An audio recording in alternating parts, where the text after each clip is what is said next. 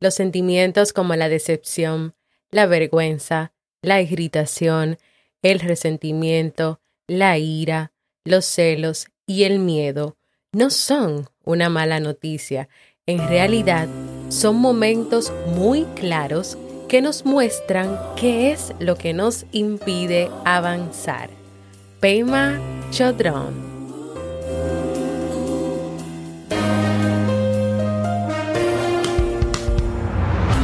¿Quieres mejorar tu calidad de vida y la de los tuyos? ¿Cómo te sentirías si pudieras alcanzar eso que te has propuesto? ¿Y si te das cuenta de todo el potencial que tienes para lograrlo? Bienvenida al programa que te ayudará a desarrollar hábitos, establecer mejores relaciones, empoderarte y potenciar tu estado de felicidad personal. Transmitiendo cada semana para todo el mundo desde tu reproductor de podcast favorito. Y ahora contigo tu anfitriona Jamie Febles, psicóloga, escritora, madre y emprendedora, quien te acompañará en este recorrido hacia tu desarrollo personal y hacia el logro de tus sueños. Esto es Vivir en Armonía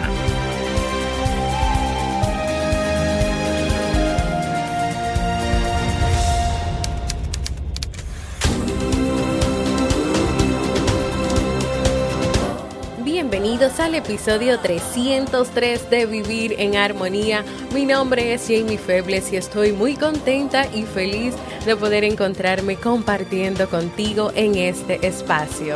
En el día de hoy estaremos compartiendo la segunda parte del resumen del libro De Regreso a Casa de Walter Rizzo, así como el libro para este mes de enero. Entonces, ¿Me acompañas? Bienvenida y bienvenido a Vivir en Armonía, un podcast que siempre tienes la oportunidad de escuchar cuando quieras, donde quieras y en la plataforma de podcast de tu preferencia. Yo como siempre muy feliz de encontrarme compartiendo contigo en este espacio, en este último episodio de esta semana y creo que último episodio del mes de enero.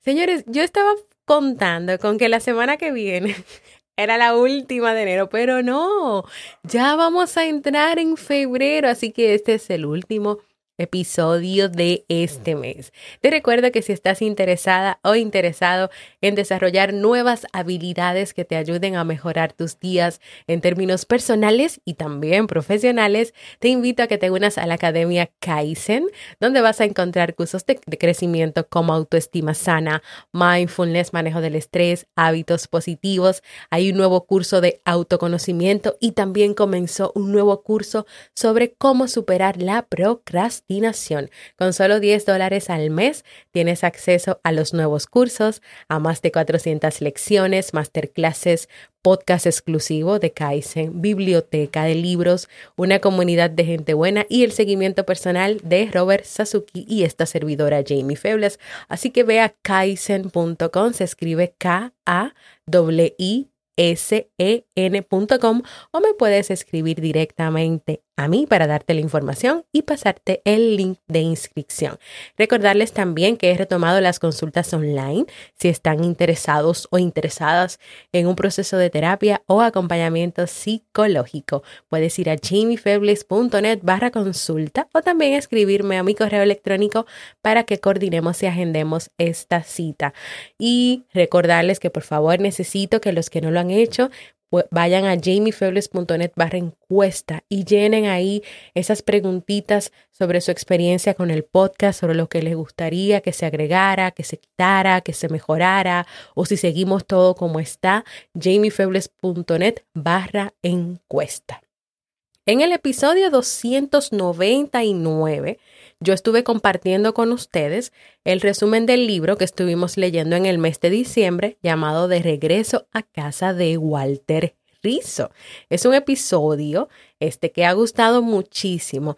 Y me pidieron varios miembros de la comunidad que hiciera una segunda parte, es decir, que si todavía me quedaba algo del libro que tal vez no compartí en ese episodio, que por cierto eh, pasa incluso hasta de 30 minutos, porque fue un resumen, un contenido muy interesante sobre las emociones, sobre regresar a esas emociones que son básicas, que son importantes, que de verdad tienen una función adaptativa en nuestra vida. Así que aquí está esta segunda parte. Les compartiré sobre esas emociones primarias y secundarias que hablamos en esa primera parte. Si tú no has escuchado el episodio 299 para este, escúchalo y luego ven aquí a la segunda parte, reconociendo la tristeza, el miedo, la alegría y la ira. Y vamos a comenzar con la primera parte. La emoción primaria viene siendo el miedo y la emoción secundaria, es decir, que no es biológica, es la ansiedad. La función biológica del miedo es protegerte a ti ante un peligro real. Si, por ejemplo, tú te encuentras en una situación amenazante, tu sistema se activa y se prepara para que tú te vayas de ahí, para la huida. Algo te dice que no te quedes ahí, que escapes, a diferencia de lo que ocurre con los miedos psicológicos. El miedo biológico siempre se agota. O sea, se presenta, cumple tu función, es decir, te alerta sobre algo que va a pasar, tú te pones en alerta, resuelves lo que tienes que resolver y ya, luego se acaba y vuelve todo a la normalidad. Incluso hay personas que, por ejemplo, se asustan. Por ejemplo, Steve, si, si se da un golpe o se cae en un momento, puede ser que se asuste de tal manera que se ponga blanco, que se ponga pálido. Pero luego él recobra su color, ya ve lo que pasó, lo entiende y ya pasó. Miedo, una, una emoción natural. Él vivió algo que fue básico, biológico. Pero ¿qué pasa? Que el miedo que es psicológico se queda, se queda ahí. Y ahí es que está la diferencia. Descifremos un poquito el miedo. Cada componente de esta emoción puede contarnos cómo debió haber sido la lucha por la supervivencia hace millones de años. O sea, esto viene desde hace millones de años. La dilatación de la pupila, por ejemplo, permitía aumentar la capacidad de visión en la oscuridad antes de que el hombre conociera el fuego, es posible que muchos depredadores animales estuvieran al acecho. Y ese miedo, esa, esa pupila eh, dilatada, eso que se activaba, le permitía poder ver mejor o estar atenta, atento el temblor que, que es originado por la adrenalina, que muchos decimos, no es que tengo la adrenalina a mil y estás muy activo y con mucho temblor, poseía un significado comunicativo de alertar a los otros miembros del grupo y pedir ayuda. O sea, esa era la manera de comunicarse hace mucho tiempo y hace muchos años atrás. La taquicardia permite bombear más sangre y prepararse para un mayor gasto energético como correr y como saltar más. Entonces, el miedo tiene una función biológica, una función adaptativa.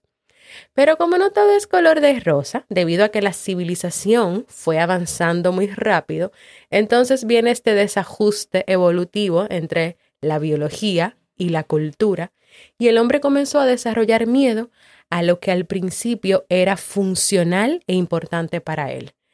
Miedo a la oscuridad, Miedo al agua, miedo a las alturas, miedo a los animales, a los espacios cerrados, a los lugares abiertos. La psicología humana no solamente crea miedos totalmente irracionales, como los fantasmas, a los muertos, a los cementerios, al fracaso, al ridículo, a hablar en público, a la mala suerte, sino que también crea la ansiedad, es decir, un miedo anticipado, un miedo a algo que no ha ocurrido o que nunca ocurre, pero el miedo está ahí. Cuando la mente manda el mensaje de alerta roja, todas las células comienzan a trabajar horas extras para defenderte, para que tú te puedas defender de ese supuesto atentado que tú crees que va a pasar. Pero lamentablemente en muchos casos son falsas alarmas. Imagínense entonces el efecto que tiene en la salud estar adelantándose a calamidades, a riesgos, o estar pensando una y otra vez que van a pasar cosas que, que no hay indicio de que, de que van a pasar, pero siempre uno cree que va a pasar. Yo creo que esto le sale de verdad que muy costoso a la salud. ¿Cuál es la reflexión sobre estas dos emociones? El miedo es tu amigo, te cuida, te protege cuando estás en peligro, úsalo realmente cuando sea necesario. Él se va a agotar, o sea, llega un momento que ya pasó todo lo que tiene que pasar, toda la parte biológica. Y a la hora de la verdad, se trata de adrenalina corriendo por las venas. Si tú ves que se te prendió la estufa, un pequeño fuego, algo, tú, el miedo es lo que te ayuda a reaccionar, a buscar agua, a apagarlo, a hacer algo, a tomar una decisión, a actuar. La ansiedad es una forma evolucionada del temor, pero donde hay un miedo irracional, un miedo que es importante que se descifre, que se trabaje, que se enfrente, que se quite. Si es racional y te va a ayudar en algo o cumple su función y ya, pues tú lo dejas en paz. Ahora, cuando no sea racional y se mantenga y se mantenga y se mantenga y estés todo el tiempo anticipándote a cosas que no pasan, que nunca pasa o que tal vez tú la estás viendo de una manera pero no son de esa manera, entonces ahí sí hay que poner un stop, hay que trabajar y hay que tener cuidado. Seguimos ahora con la emoción primaria de la ira y la emoción secundaria, el resentimiento. Aunque estamos acostumbrados a ver la ira como, como algo que no es muy bueno tener, nadie debe sentir ira ni expresarla, ni mucho menos. La ira biológica no es tan irracional ni tan tonta, más bien puede ser un aliado en momentos difíciles. Ante los obstáculos, los encierros, los ataques, la emoción de la ira actúa como un ángel de la guarda y te puede permitir perseverar, escapar y defenderte. O sea, hay momentos de la vida con obstáculos, encierros, ataques, algo que también amenaza tu vida, que la ira puede ayudarte a salir de eso, a perseverar, a escapar, a defenderte. La idea obviamente no es que tú andes rabioso todo el día y peleando y gritando, es adornar esta emoción, suavizarla, sanearla, adecuarla, canalizarla. Y al final, de esa manera, tú poder expresar lo que tú quieres expresar sin herir o sin hacer daño a las demás personas.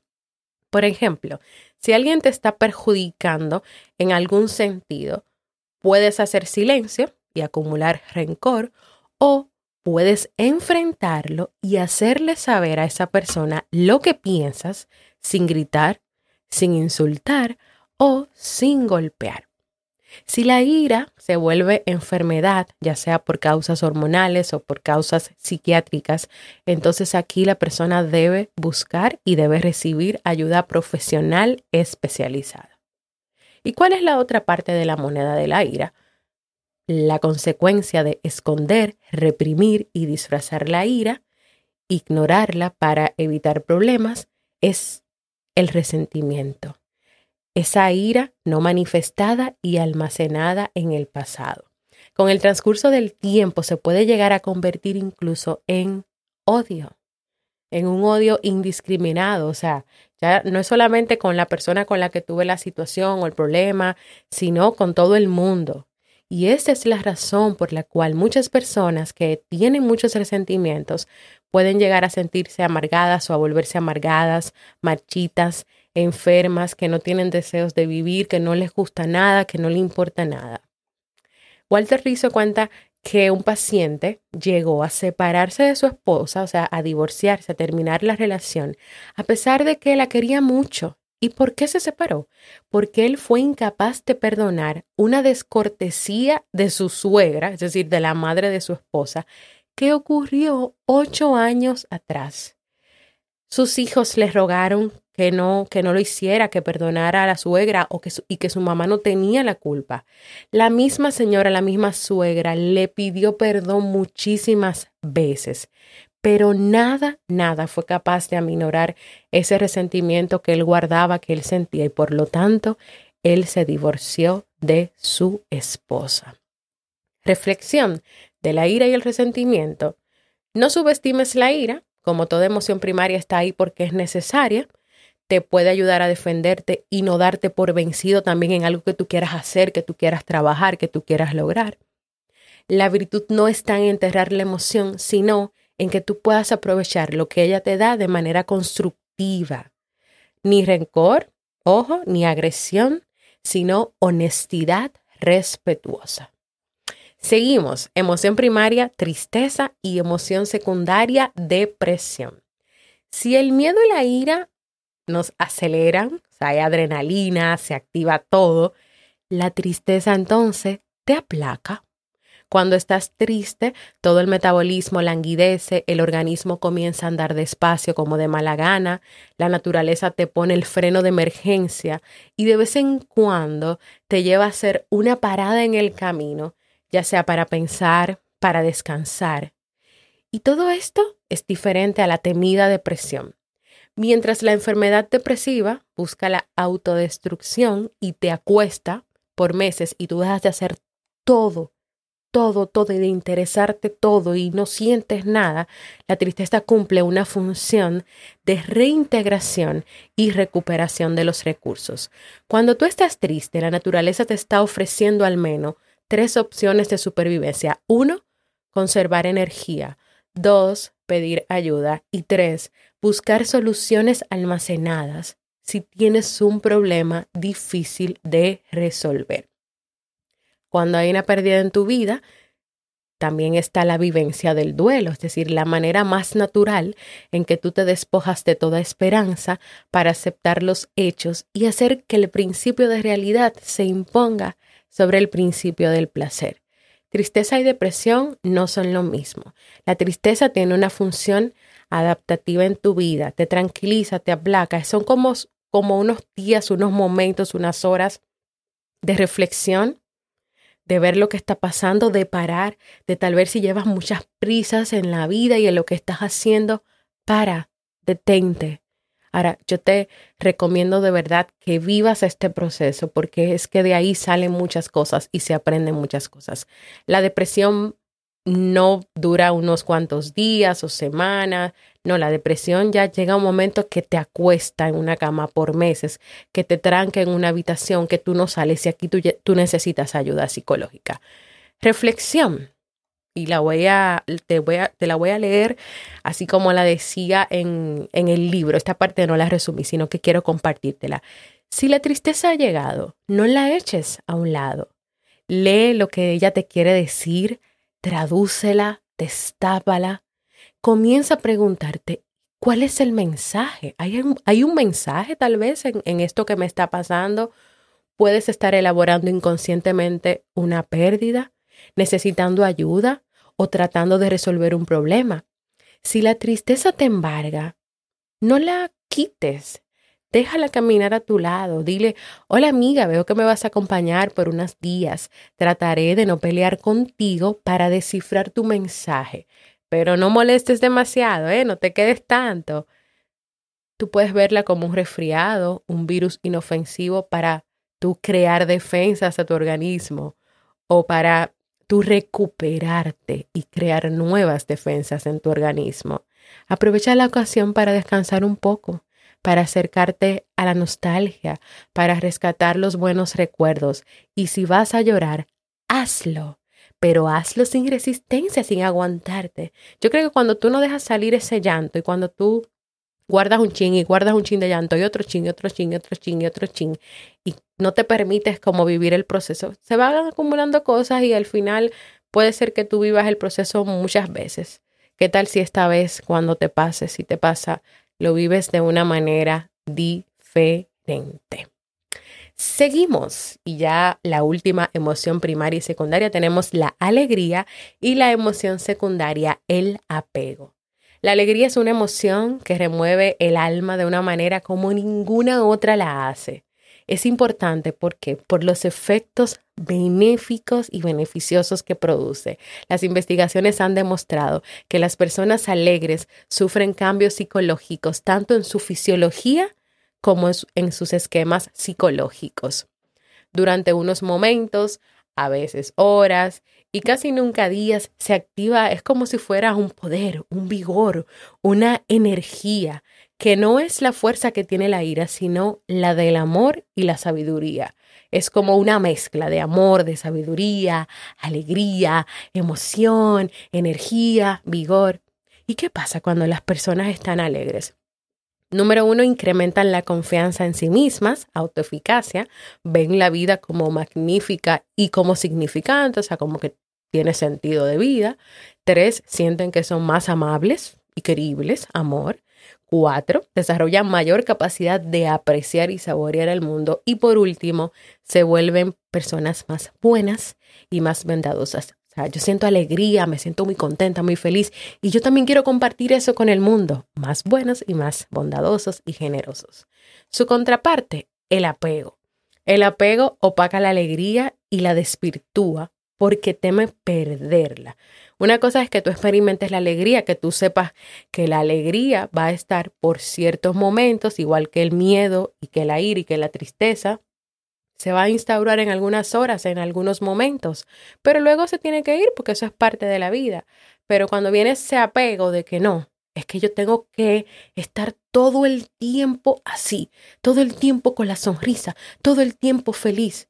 Yo creo que si tú aspiras a eso o alguien aspira a eso, no dejaría entonces paso a que las otras emociones entren, a que se vivan y a tener entonces un equilibrio entre todo, porque en un día uno siente muchísimas cosas. Tú puedes pasar de la alegría, la tristeza, la ira, el miedo y lo puedes vivir una y otra vez, una y otra vez, una y otra vez. Eso es parte de la vida. La búsqueda ingenua de la felicidad permanente es consecuencia de esta necesidad de congelar la alegría más allá del tiempo y del espacio. El que las personas quieran alcanzar un estado emocional de alegría pura las 24 horas del día, puede distraerles de la vivencia natural de la alegría, de la vida, de las demás emociones. Cuando una persona construye una falsa ilusión de la alegría eterna, no, no hay alegría eterna, automáticamente pierde sensibilidad. ¿Por qué? Porque se crean grandes expectativas y esas expectativas siempre le van a alejar del presente. Y ahí había una frase que me gustó mucho que dice, hay que morir con cada alegría y renacer con la próxima. No te aferres a lo placentero, déjalo pasar. Y la voy a repetir. Hay que morir con cada alegría y renacer con la próxima. No te aferres a lo placentero, déjalo pasar. Para terminar, quiero invitarte a vivir y a reconocer tus emociones, a dejarlas estar el tiempo que les toca. Y cuando de alguna manera se queden demasiado tiempo porque ya están pasando a ser resentimiento, depresión, apego, entonces es hora de hacer un stop, de reflexionar, de evaluar, de revisar, incluso de buscar ayuda si es necesario.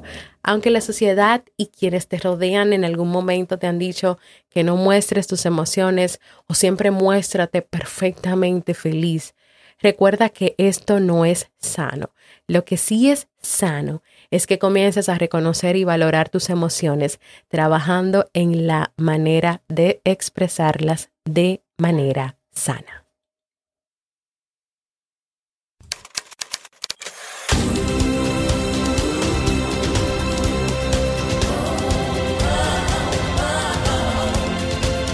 Síguenos en las redes sociales, Instagram, Facebook y Twitter como Jamie Febles.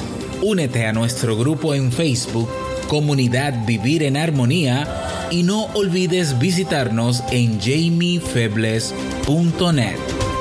Allá te esperamos.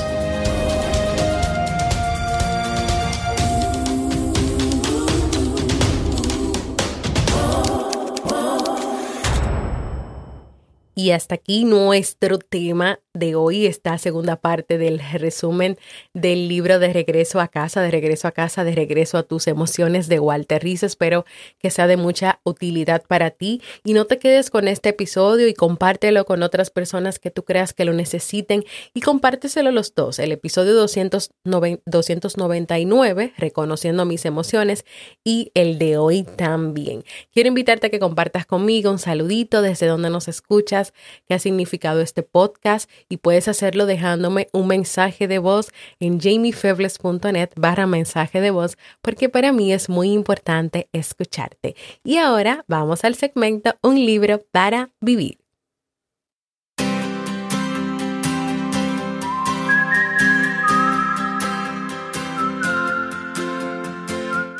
El libro que hemos estado leyendo en este mes de enero en este podcast Vivir en Armonía es El Caballero de la Armadura Oxidada de Robert Fisher. Yo voy a parar un momentito la música porque hoy quiero compartirte un pedacito interesante del libro. En este libro el caballero ha tenido que emprender un camino hacia buscar la manera y la ayuda de poder quitarse la armadura. Duró tanto tiempo con ella puesta que cuando su familia le exigió que por favor querían verlo, querían estar con él, o sea, tener ese contacto, esa calidez humana, él no se la pudo quitar. Fue al mejor herrero de, de, de todo el mundo donde él estaba y nadie pudo. Se encontró con este mago Merlí, fue en busca de él y mientras se fortalecía, porque ya no estaba comiendo, no tenía la manera de cuidarse, mientras se fortalecía, pues se preparó para iniciar el sendero, el camino de la verdad. Para él, para él poder despejarse de esa armadura, él tiene que pasar por varios castillos y ahora se encuentra en el castillo del silencio. Cuando llega al castillo del silencio se encuentra con el rey, o sea, con el rey que mandaba a los caballeros a las distintas batallas. Y pasó esto. Le dice el, el caballero, yo mismo no estaría en este sendero si no estuviera atrapado en esta armadura. Y el rey le dice, bueno, la mayoría de la gente está atrapada en su armadura. ¿Qué quieres decir? le dice el caballero. Pues que los seres humanos ponemos barreras para protegernos de quienes creemos que somos. Luego un día quedamos atrapados tras esas barreras y ya no podemos salir. Y el caballero le dice, pero es que yo nunca pensé que tú estuvieras atrapado, tú eres un rey sabio. Y el rey, luego de soltar una carcajada, le responde, soy lo suficientemente sabio como para saber cuando estoy atrapado y también para regresar aquí para aprender más de mí mismo. Entonces el caballero le propone, pues vamos a atravesar este castillo del silencio juntos y así no es tan solitario. El rey le dice que no, porque una vez lo intentó, pero cuando uno habla, es imposible ver la puerta de salida de esa habitación. Entonces le dice, pues vamos a hacerlo sin hablar. Y el rey le dice, no, también lo intenté. Hizo que el vacío fuera menos doloroso, pero tampoco pude ver la, la puerta de salida. Permanecer en silencio es algo más que no hablar, le decía el rey. Descubrió que cuando estaba con alguien mostraba solo su mejor imagen no dejaba caer sus barreras de manera que ni él ni la otra persona podían ver lo que él intentaba esconder. Entonces, ya luego, eh, muy interesante de verdad lo que te acabo de compartir, el rey encuentra su puerta y sale del castillo del silencio por todo lo que le reconoció y le compartió. Y el caballero le toca vivir esto y en este proceso descubre cosas muy interesantes en su vida. Ese es un libro del cual de verdad que hay muchos aprendizajes. Todavía falta un poquito más por compartir que lo voy a estar haciendo entre hoy viernes, sábado, domingo, posiblemente entre lunes, martes o miércoles voy a, estar haciendo el cierre. Lo estoy compartiendo en la comunidad de Facebook de Vivir en Armonía. Y ya ustedes saben que luego, unos días más adelante, vamos a hacer el episodio de resumen de este libro que yo sé que va a estar muy bueno y muy interesante. Ahora sí vamos a despedirnos. Y sí, antes de irnos, recordarte que en vivirenarmonía.net puedes encontrar todos los episodios del podcast, puedes proponer nuevos temas o nuevos libros que te gustaría que leyéramos en el transcurso de este año 2021. Puedes también ir ahí para encontrar el botoncito para dejar tu mensaje de voz o suscribirte a la lista de correos de Vivir en Armonía para recibir más información.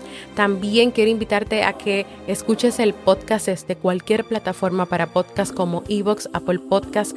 Puedes ir al directorio de, de, de psicólogos, al directorio de podcaster, podcastrd.com, Google Podcast, para que recibas la notificación de los episodios y ahí con tus comentarios, valoraciones positivas, corazones, puedas hacer que este podcast pueda llegar a más personas podcastrd.com es un proyecto mío y de Robert que si te animas, te quiero pedir que vayas a apoyar y que escuches nuestros podcasts desde ahí, sobre todo si eres de República Dominicana.